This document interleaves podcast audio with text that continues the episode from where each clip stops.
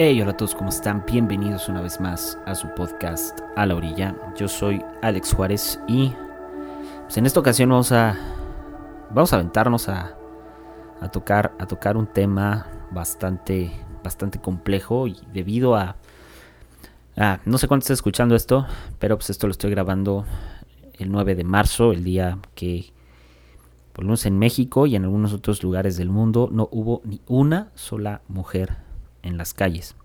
Cuando me refiero a ni una no es eh, tampoco eh, a manera de exagerar. Obviamente sí había muchas mujeres en la calle, pero hubo un paro eh, emblemático, fuerte, simbólico respecto a las mujeres en respuesta a los feminicidios que han estado ocurriendo pues, los últimos días en, en México. Desafortunadamente, no quisiera quisiera presumir mejor de, de mi país. Amo mi país, pero las, circunstancias de seguridad, en especial con las mujeres, no son, no son muy favorables. y hoy, hoy, vamos a hablar acerca de feminismo y, y, y, qué, qué, qué, rayos hacer con este, pues este feminismo, ¿no? ¿Qué, rayos eh, podemos hacer? ¿Cómo lo podemos enfrentar? ¿Es correcto? ¿No es correcto? Todo, salió por un, eh, mensaje que me mandó Juan Araiza, quien me mandó un fuerte saludo. a quien me preguntó si los cristianos o como cristianos debemos estar a favor del feminismo. Y voy a dar... no me voy a pronunciar si estar a favor o no como cristianos. Yo personalmente sí estoy a favor lo que, por lo que hace al, a lo más puro del feminismo. hay unas cosas y unas cuantas cosas con las que yo no estoy de acuerdo, pero en general el movimiento me parece un movimiento excelente, necesario, eh, en que tiene una historia, es pues una historia bastante, bastante fuerte. Eh, en respuesta pues, a, la opresión de las mujeres durante años por, por no solo por el sistema, sino por por el hombre en general. ¿No? Entonces, vamos a arrancar con esto. Y, primero me gustaría arrancar con ah, algunas definiciones, pero en especial con algunas cosas acerca de la historia del feminismo. Y después me voy a ir a una parte que ah, muchos lo llaman como el, complementarismo. Y ahorita voy a explicar qué rayos es. Ahora, ¿por qué? Porque hay que hablar de feminismo en, cuanto a nosotros como cristianos, como iglesia?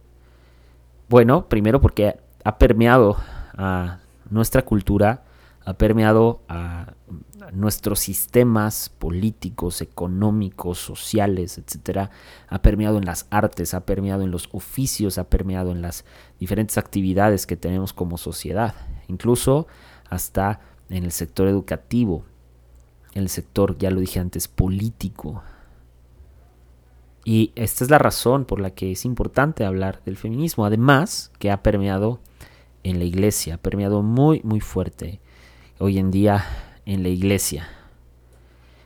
Bien, si, si, si queremos ah, una definición, uh, vámonos a la definición de la RAE para no, no, no errar. Y la RAE define el feminismo como una ideología que defiende que las mujeres deben de tener los mismos derechos que los hombres. Y se me hizo curioso cuando estaba buscando diferentes definiciones. Me llamó mucho la atención la definición de Wikipedia. Ojo, no estoy diciendo que Wikipedia esté bien, lo aclaro, puede que esté mal. Me llamó mucho la atención y lo pone como la reivindicación de los derechos femeninos, así como cuestionar la dominación y la violencia de los varones sobre las mujeres y la asignación de roles sociales según el género. Ahora, la corriente feminista, ¿cómo comienza? ¿Cómo rayos comienza este movimiento? Bueno, como movimiento ya formal, ah, tiene sus orígenes y sus inicios en los años 1700. ¿Qué buscaba en ese entonces? Bueno, buscaba que las mujeres pudieran ejercer el derecho al voto, el obtener grados académicos, el derecho a administrar y a obtener propiedades. Cosas justas, nobles y para ayudar a ver a la mujer desde mi punto de vista como Dios, como Dios la ve, es decir, con el mismo valor e importancia que el hombre. Luego ah, viene una segunda etapa o una segunda ola en 1960 acerca de la lucha del feminismo. Y esta segunda ola tiene tres etapas. Ah, la primera de ellas fue una etapa donde las feministas buscaban nombrarse a ellas mismas, eh, donde expusieron la insatisfacción que tenían al tener que vivir conforme a unos roles que no abrazaban, no admiraban, no deseaban esos roles en sus vidas. Ellas querían tener más, hacer más, llegar a más todavía, tener muchas mayores oportunidades similares a las de los, a las de los varones. Luego la segunda etapa se caracterizó por lo que ellas llamaron, las feministas llamaron nombrar al mundo. Es decir, ahí buscaron redefinir perdón, y reinterpretar la psicología, la lingüística, la maternidad, la sociología y la sexualidad desde una perspectiva feminista. Y este cambio fue evidente cuando en ciertos textos y en ciertas presentaciones, presentaciones o eh, actos académicos, etcétera, se comenzó a decir todos y todas, a señores, señoras y señores, etcétera. Y la última etapa de esta segunda ola del feminismo fue lo que llamaron nombrar a Dios. Y básicamente fue una insistencia de llamar a Dios Padre y Dios Madre. Y de esta manera no restringir el lenguaje para referirse a los aspectos femeninos de la naturaleza que Dios, que Dios posee, lo cual es teológicamente correcto. Porque mucha gente piensa que es, ah, no, Dios no es madre, no, sí, hay ciertos aspectos de Dios en los que es, es madre. Ahora, ¿qué onda con el feminismo hoy? Bueno, pues el feminismo hoy, como lo hemos visto, pues lo que está peleando solamente es una cuestión de en materia de seguridad, sino también es una cuestión que tiene que ver con el dominio o el ejercicio de su voluntad sobre su propio cuerpo, eh, mejor dicho, con la cuestión del aborto de lo cual no, no, no me voy a pronunciar y jamás me van a ver una publicación o un pronunciamiento respecto del aborto. Y lo digo de una vez porque yo no lo veo desde el punto de vista cristiano, lo veo desde el punto de vista político, social y legal. Y para los que no saben, ya lo he dicho muchas veces, ah, yo estudié leyes y mi perspectiva respecto a estas cosas es muy distinta a la perspectiva de la mayoría de los cristianos, así que esta vez me abstengo de pronunciarme respecto a esta parte de la lucha feminista. Eh, por razones obvias no quiero entrar en controversia y tampoco quiero que por ahí en redes sociales sea motivo de que me empiecen a decir que soy una apóstata y tonterías así. No, tengo una convicción firme en eso y cada quien. ¿Va? Bueno, ah, Ahora, ¿qué, ¿qué, onda hoy con el feminismo? Bueno, pues como ya lo dije, hay algunas cosas pues, con las que obviamente pues, estamos batallando y todo el rollo. Y aquí es en la parte donde quiero entrar a hablar del complementarismo.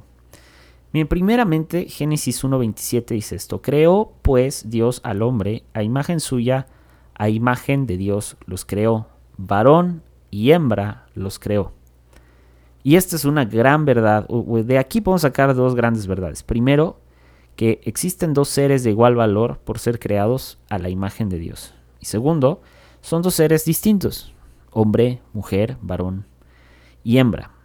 En otras palabras, son de igual valor, pero con diseño diferente. Eso es todo.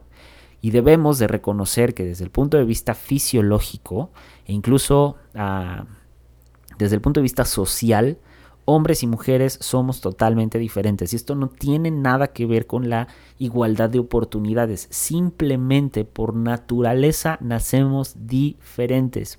Punto. Y ya. Ya aquel que me quiera decir, bueno, es que si te operas y si... Ese es otro tema. Nacemos diferentes. Punto. Con diferentes capacidades. Punto. El hombre no puede sostener vida en su vientre. No puede. Punto. La mujer sí. ¿Ok? Desde ahí. Tan tan. El hombre no puede amamantar a un bebé, la mujer sí lo puede hacer. Punto. Si nos vamos al nivel, al nivel, a nivel neuronal o al nivel neurológico, pues está 100% comprobado que la mujer tiene algo que se llama pensamiento integral y el hombre tiene algo que se llama pensamiento compartimentado. Y no habla de una capacidad de que alguien es menos o es más, simplemente somos diferentes y hay que entender que entre nosotros nos complementamos. Por otra parte, las cosas que reclama el, feminismo hoy en día pues, es la jerarquía opresiva. Ahora, pues Dios no diseñó una jerarquía para oprimir. Y eso nos tiene que quedar bien claro. Vaya, Efesios 5 dice, ah, y va a sonar feo lo que voy a decir, pero le, voy a dar un orden. Dice, las mujeres estén sometidas a sus propios maridos como al Señor, porque el marido es cabeza de la mujer, así como Cristo es la cabeza de la iglesia, siendo el mismo el salvador del cuerpo. Pero pues más adelante encontramos todavía que eh, se, se... Ahora, a ver, esto a ver, Efesios, ¿quién lo escribe? Lo escribe Pablo, lo escribe desde su posición como erudito en la Torá, etc.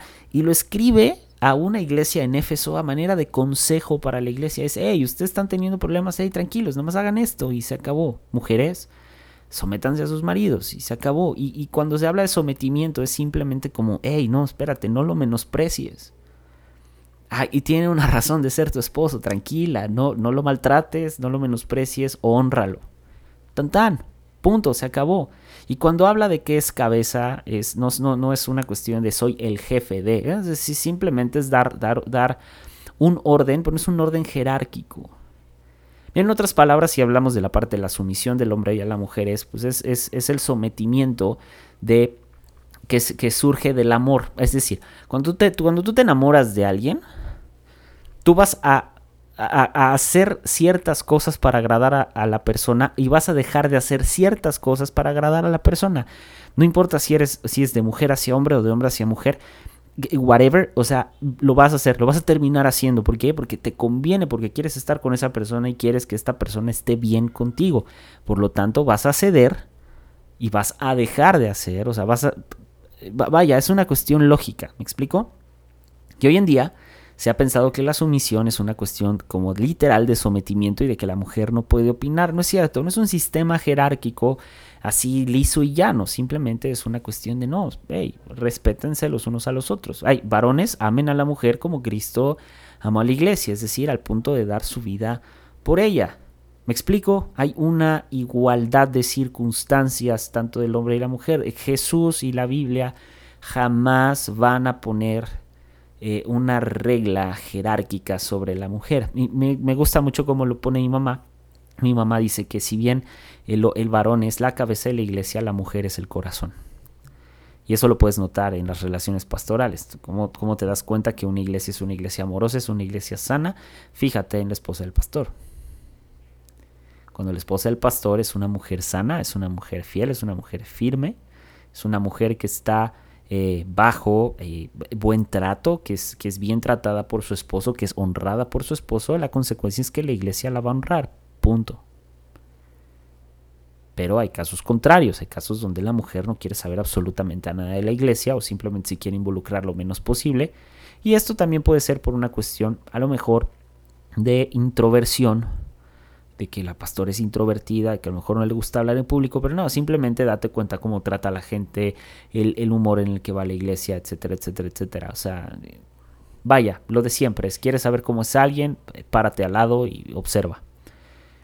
Ahora, a menudo escuchamos que hay mucha gente eh, que, eh, digamos, escuchamos que aquellos que no afirman el feminismo moderno son anti-mujer y desafortunadamente, como cristianos, pues no somos la excepción.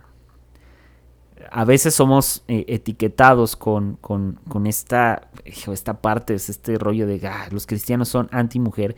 Y una vez que la etiqueta pues, nos es puesta, entonces nos definen literalmente como cavernícolas. ¿No? Y también definen pues, a las mujeres a veces hasta como vendidas.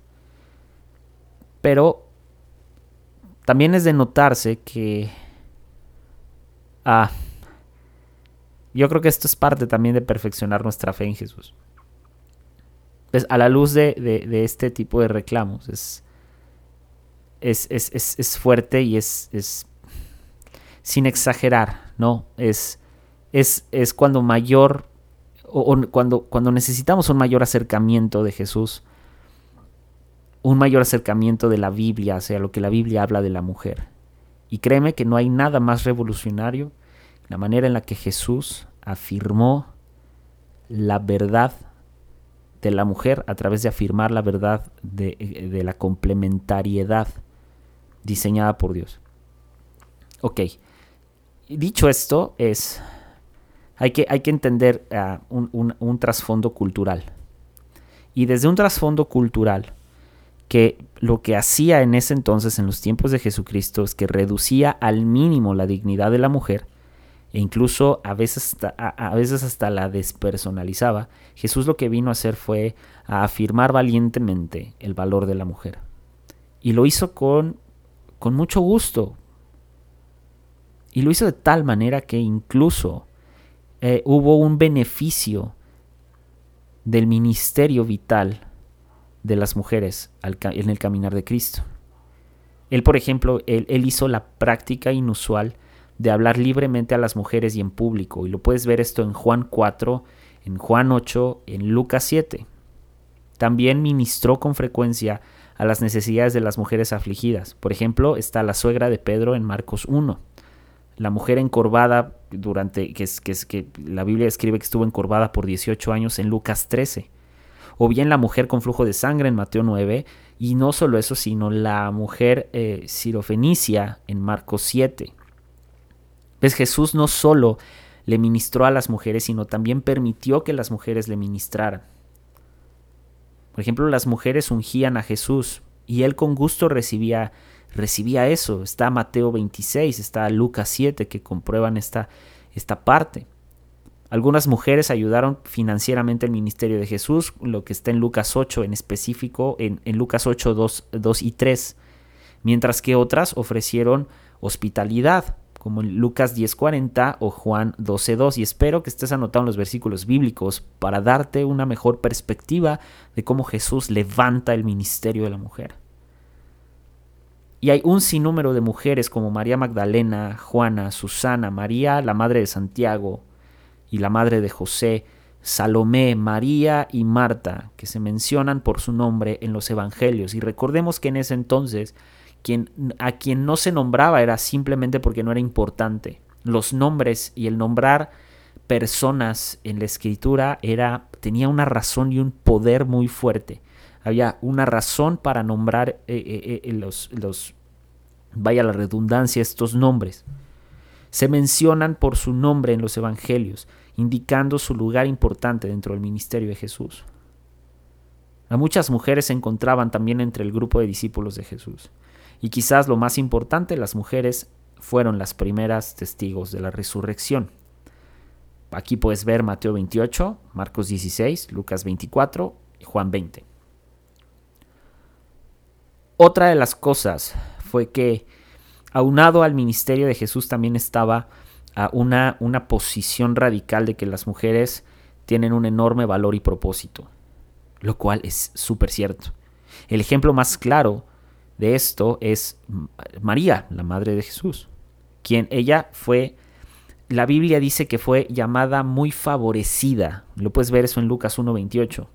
Y por otra parte, Jesús usó algunas mujeres como ilustración en sus enseñanzas, mencionando, por ejemplo, la reina del sur, en Mateo 12:42, la viuda eh, de Sarepta en Lucas 4, las mujeres en la segunda venida en Mateo 24:41 y la mujer en búsqueda de la moneda perdida en Lucas 15. Él puso también a la viuda persistente como un ejemplo de espíritu de oración en Lucas 18 y la ofrenda de la viuda pobre como un ejemplo de generosidad en Lucas 21. Jesús se dirigió a las mujeres con ternura como hijas de Abraham, colocándolas en el mismo plano espiritual que los hombres. Lo puedes encontrar eso en Lucas 13:16. Luego su enseñanza sobre el divorcio trataba a las mujeres como, como, como personas y no como se hacía en ese entonces, que era una mera propiedad, tal como lo describe Mateo 5 y Mateo 19. Y su instrucción acerca de la lujuria protegía a la mujer de ser tratada como solamente un objeto sexual. Eso está en Mateo 5.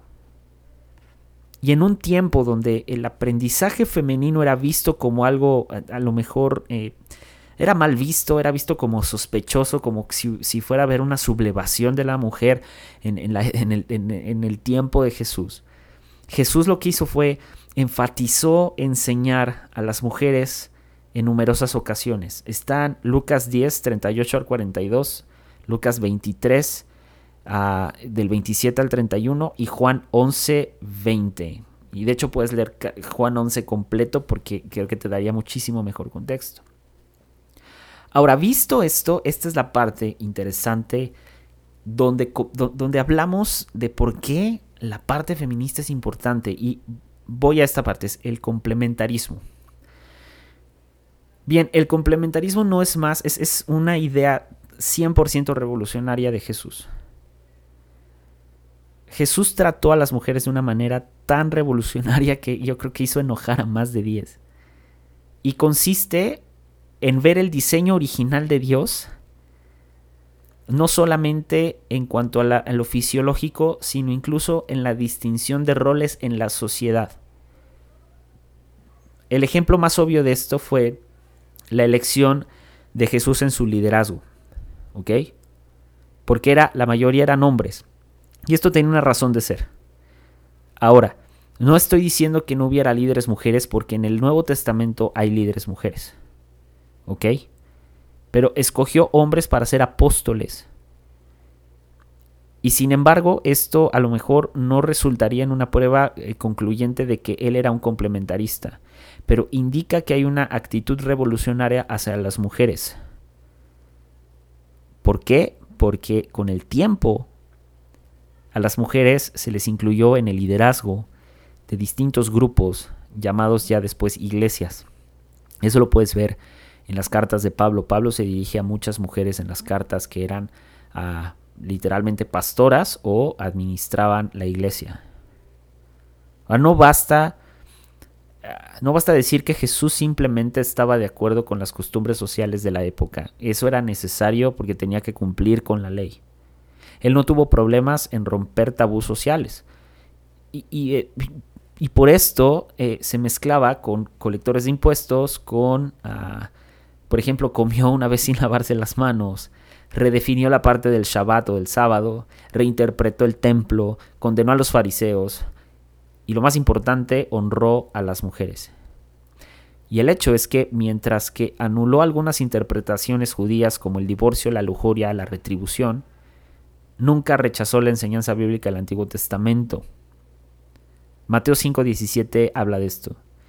Jesús honró a las mujeres de una manera contracultural sin rechazar todo lo que había heredado del origen judío y del Antiguo Testamento acerca de los hombres y las mujeres. Y esto era por una cuestión meramente cultural. No era una cuestión machista, era una cuestión de que Jesús tenía que cumplir con ciertas cosas de la Torá porque escrito estaba en el Antiguo Testamento. Para no hacerlo muy largo, Jesús honró a las mujeres y les dio el poder del ministerio, el poder levantar la voz, el poder pronunciarse respecto de su fe. Pero cuando se trataba de la selección de liderazgo, fue un poco, un poco más severo. Y ya lo dije antes, esto es por una cuestión del Antiguo Testamento. Ahora, ¿qué es lo que vemos hoy en día? Hoy en día y a partir de, posterior a la muerte de Jesucristo, porque aunque hubo 12 discípulos, sabemos que hubo muchos más y entre ellos había muchas mujeres. No se mencionan en la Biblia por alguna razón. Pero vemos que Jesús no tuvo problemas en pronunciarse radicalmente y levantar radicalmente a las mujeres, sino que fue 100% complementarista, dando lugar a ambos a mujeres y a hombres. Y sabes qué, nosotros tampoco deberíamos, o más bien nosotros también deberíamos de ser así. Deberíamos de ser pro mujer.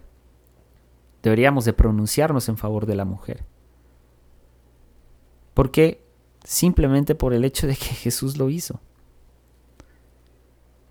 Sabes, Hoy en día vivimos tiempos muy fuertes y la mujer vive tiempos muy fuertes de violencia, vive tiempos muy fuertes de inseguridad.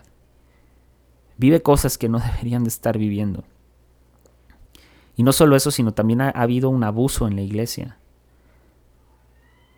Ha habido un abuso muy fuerte, muy fuerte acerca, acerca del tema mujer en la iglesia. ¿Por qué? Porque se sigue predicando que la mujer se tiene que someter y sujetar a su esposo. Y seguimos con la idea de que la sujeción es una, es, una idea fuerte que habla de sometimiento, que habla de, eh, de, de, estar a la orden, de que la mujer tiene que estar a la orden a los deseos y caprichos del hombre y no es así. Hombres, Dios nos llama a todo lo contrario, Dios nos llama a tratar a las mujeres incluso como vaso frágil. Ahora, volviendo al punto y tomando la parte del complementarismo y por otro lado la parte del feminismo. Entonces, como cristianos, ¿qué es lo correcto? Yo creo que, y, ojo, digo, yo creo que esa es una posición personal y quien quiera a después comentarme algo, algo contrario, decirme, a, hacerme cambiar de opinión en algunos puntos, bienvenido su comentario, no hay bronca. Pero viene un punto, y el punto es, qué hacer con la parte del, del feminismo. Bien, el feminismo tenemos que entenderlo hoy en día como una cuestión de que los derechos de la mujer no han sido respetados, en especial en México. En México la mujer vive violentada, vive vive vive vive vive vive vive mal, o sea, no no la pasa nada bien. La mayoría de los secuestros ah, son a mujeres, en especial a mujeres jóvenes. Eh, hay trata de personas alrededor de todo el mundo y la mayoría de la trata de personas se ejerce sobre mujeres. Eh, y, no solo sobre mujeres, sino también sobre niñas. Y aquí viene la parte. ¿El feminismo representa o no representa una lucha social? 100% representa una lucha social. Y Jesús fue, un, fue alguien que en su tiempo fue considerado alguien ah, con un movimiento social muy fuerte, al punto que Roma quería, pues quería detenerlo, ¿no?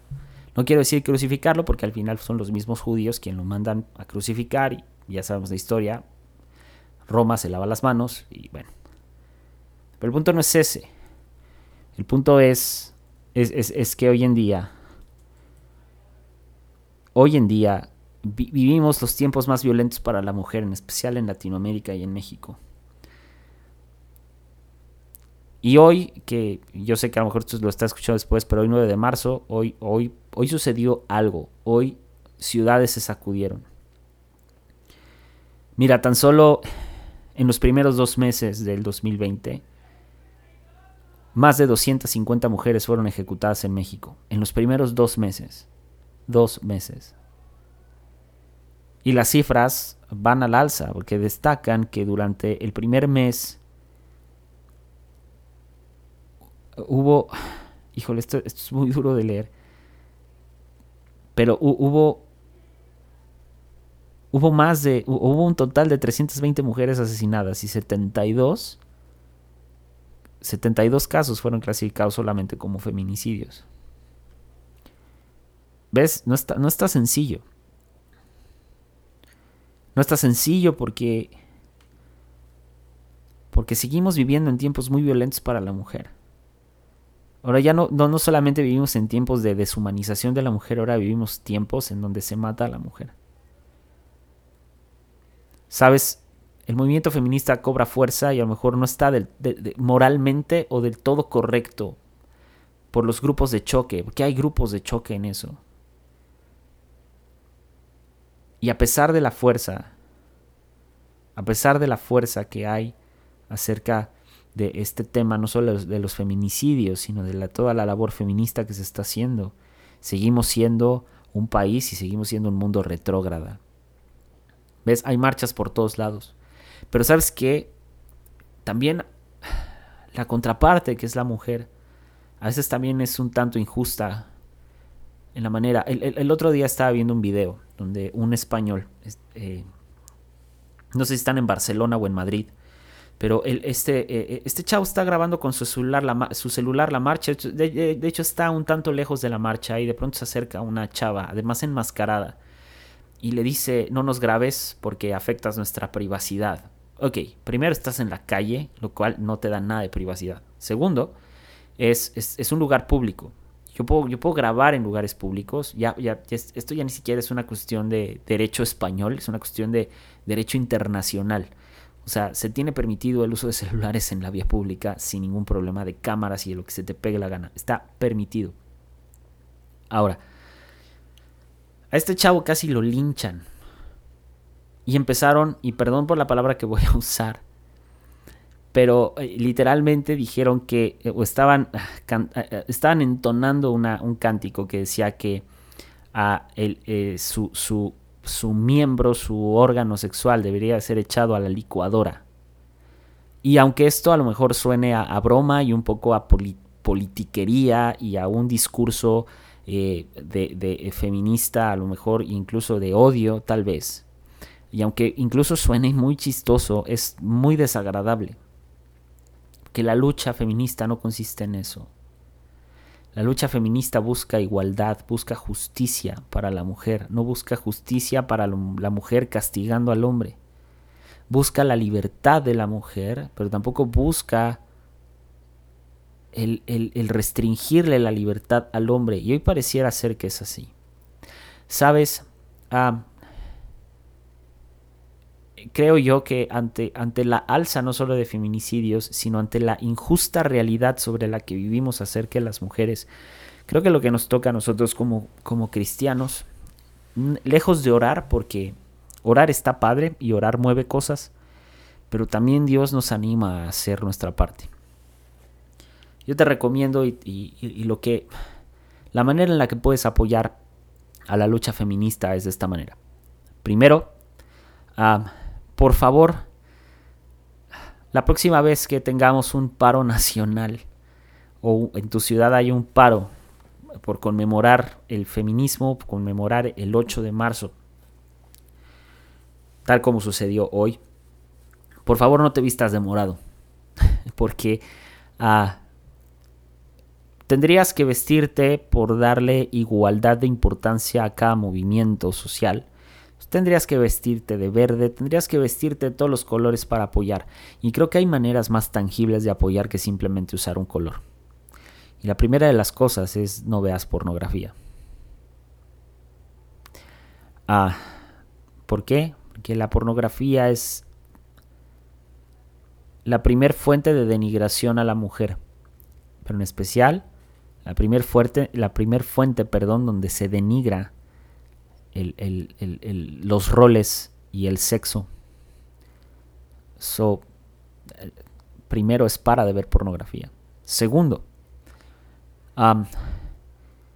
si hoy te tocó experimentar eh, la, la, parte espiritual que se vivió hoy en las calles, porque hubo una parte espiritual muy fuerte, insisto, prácticamente el corazón de una nación se detuvo, de cierta manera.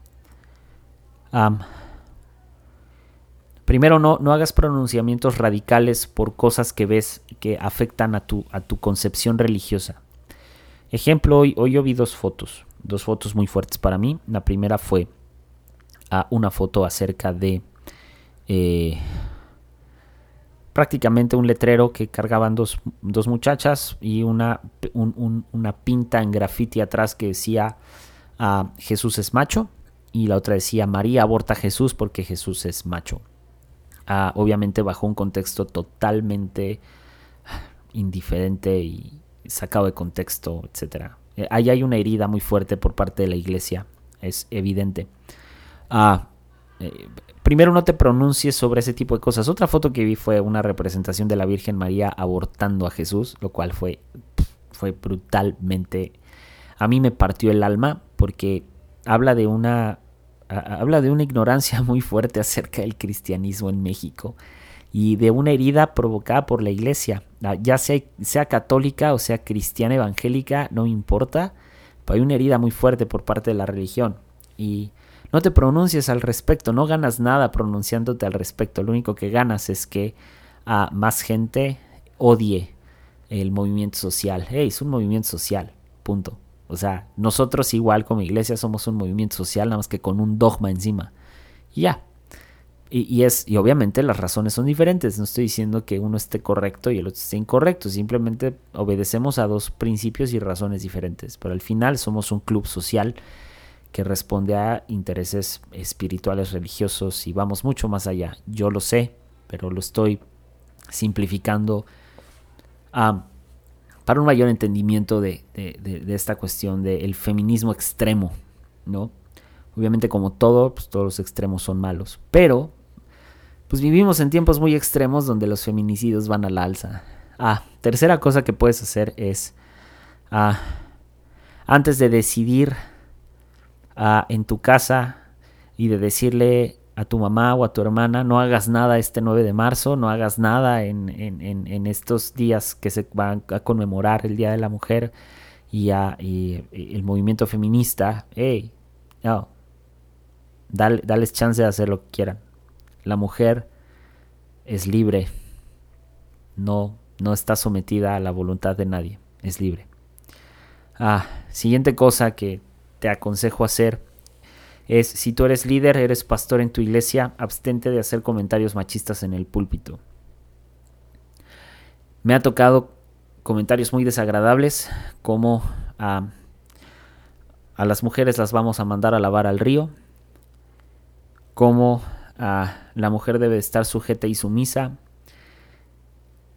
Cosas dichas en el púlpito, en la plataforma. Me ha tocado escuchar cosas muy desagradables hacia las mujeres desde la plataforma. Abstente, por favor, de decir este tipo de cosas ofensivas, porque recuerda que las primeras que vieron, o las primeras personas que vieron a Jesucristo resucitado fueron mujeres. Y fueron las primeras que llevaron ese mensaje.